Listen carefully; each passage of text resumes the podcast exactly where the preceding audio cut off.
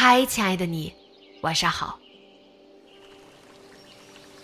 最近和初中的班主任联系上了，看着他的照片，我感慨着十多年了，好像他都没有变过。也因为这样，想起了很多初中时的学习生活。今天和大家分享的文章就是一篇老师的故事，来自于豆瓣作者东哲先生的《一片桃花林，一个李子园》。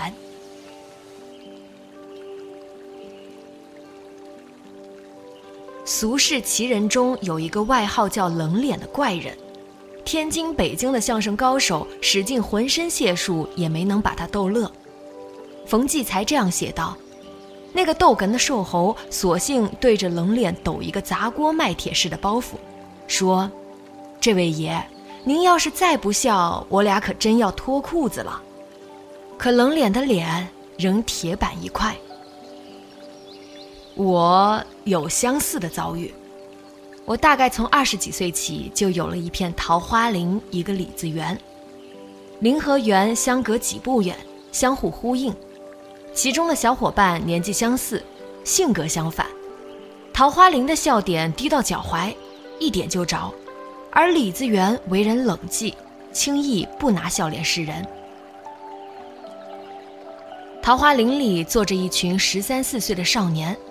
来到他们身边，能感受到夏天的风、雷、雨、电。我站在讲台上抛出问题，就好像抛出了一个绣球，少男少女们围绕他追逐争抢，热火朝天的讨论。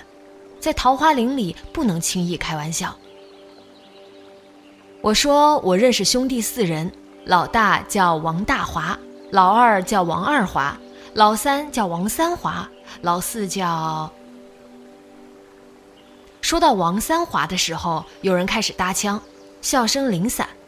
王四华则是以掀开房顶的气势从他们嘴里吼出，配以不约而同的爆笑。我接着说，古人就不一样了。如果同样有四兄弟，老大就叫王伯华，老二叫王仲华，老三叫王淑华，老四叫王继华。伯仲叔季，这是古人的排行，好听文雅。显学问。桃花林里的气氛热烈起来，大家举一反三，时有新点子涌出，人人开口回应老师的提问，一堂课总是过得很快，也很愉快。我总觉得很奇妙，冥冥中有一只无形的手，老天喜欢把一群外向型性格的孩子组在一起，让他们互相认识，结下友谊，团结一致，攻城略地。并且，让我遇到他们，天生爱玩、爱闹、爱交谈。下课之后不喜欢闷着，都走出教室闲聊一会儿，追逐打闹，呼吸新鲜空气。有老师经过，热情的打招呼，眼力又极好，思维活泛。比如我肩上扛着桶装水，呼哧呼哧走在甬道上，突然听见砸踏的脚步声。以为有人要搞背后袭击，赶紧回头看，几张熟悉的面孔奔到眼前来，七手八脚卸下重物。我刚说了一个“谢”字，就有人生气了：“老师见外了，你怎么能对我们说谢呢？”丁晚自习，讲台上一站，把椅子拉出，我伸出食指试一下灰尘，略一皱眉，旁边的同学早看见了。立马递上一块纸巾擦壁，抬头一瞧，那孩子已经把垃圾袋撑开了。我趴在讲桌上写教案，左边的同学突然把一支笔放在我旁边，笔帽倒扣。我没说要用笔呀，啥意思呢？这是？我一边寻思，一边捏起来试滑，红油外流。想了五分钟，终于想明白了，八点判作业。这是我历来的习惯，扭头一看表，正好八点过五分。上完课，我走出教室，手里抱着书啊本啊往办公室走。啪啪，有人在拍我的肩膀，扭头一瞧，一个胖乎乎的小男生笑着推扭我的身体。您看，粉笔灰。他说着，啪啪又拍了起来。多此类也。在桃花林游走，会有一种特殊的感觉，比如某时尚女郎众星捧月般的出场，她刚拿出一颗烟往嘴里塞，瞬间几只胳膊伸过来，几个火苗扑的亮起。比如拳击手的中场休息，喘着粗气坐在一角，递水的递水，捏肩的捏肩，换假牙的换假牙。我甚至想到了小时候唯一一次受伤，爸爸妈妈。爷爷奶奶还有妹妹围在我的身边嘘寒问暖，看着我把一盒饼干吃掉。桃花林里真是景美人又美，但是几米之外，仅有一臂之隔的李子园却是另一副样子。李子园的风吹得冷峻朴实，置身其中会想到秋天的霜，冬天的雪。以及春天久久不散的寒气。李子园的队伍里，胖子居多，胖子多半老实憨厚，话不多，表情僵硬。我逼迫自己，相信他们在静静思考。课上正好遇到一句诗，叫“上马击狂胡，下马草军书”，说的是古代的仁人志士，既能打仗，又能写诗。才华横溢，文武双全。当时的我突来灵感，在讲台上叉起了腰，讲述了一段大学时我在酒店当服务员、打扫卫生并且刷马桶的经历。我算是现代版的仁人志士吧，既能站在这里给你们讲课，又熟悉的掌握了刷马桶的技术。第二节课时，这段讲述让桃花林里的少年捧腹喷饭，一堂语文课变成了德云社现场。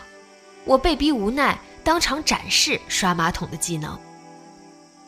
李子园里完全是另一种风格，有人在笑，零星几个笑出了声音，还有人笑意已现，但似乎又因为自己清高的身份憋了回去。多半表情木讷，似乎看惯了人情冷暖，识遍了刀光剑影。笑声最大的是站在讲台上的我，自己笑是为了避免下不来台。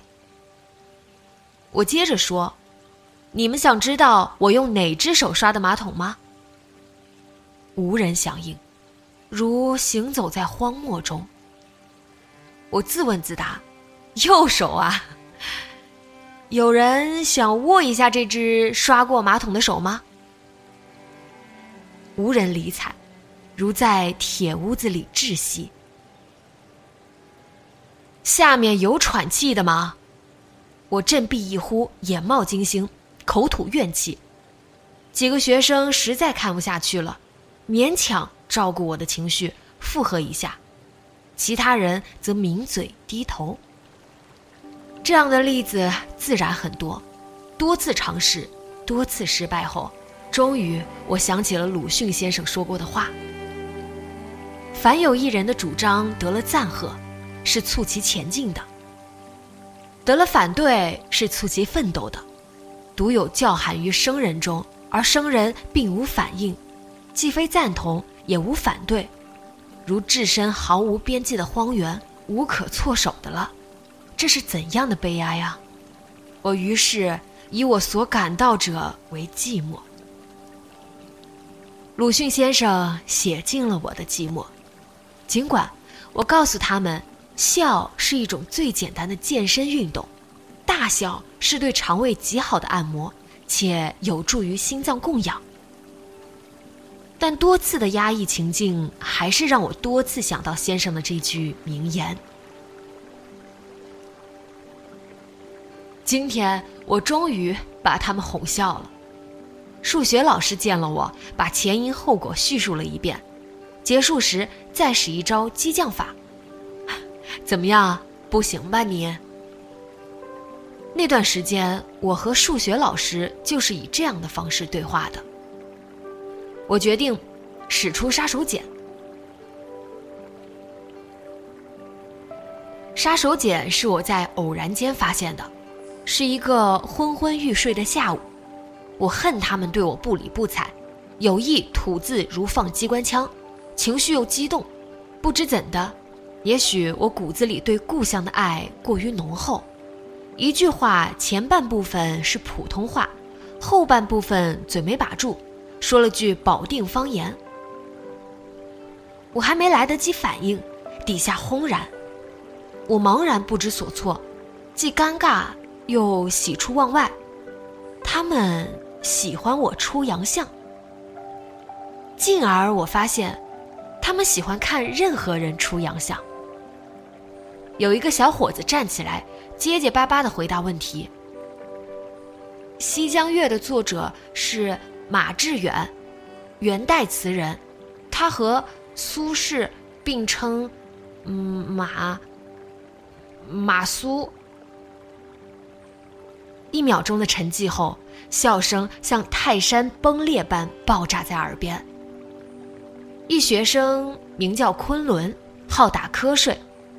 我说：“摇摇欲坠，微微昆仑。”众人知道我有所指，眼光齐刷刷投注过去。快乐的看他擦了哈喇子，收了白眼。洋相不妨偶一为之，比如我故意翻船。这回默写错的有张小雪、马依然、李静怡、李阔、张慧慧，罚写五遍。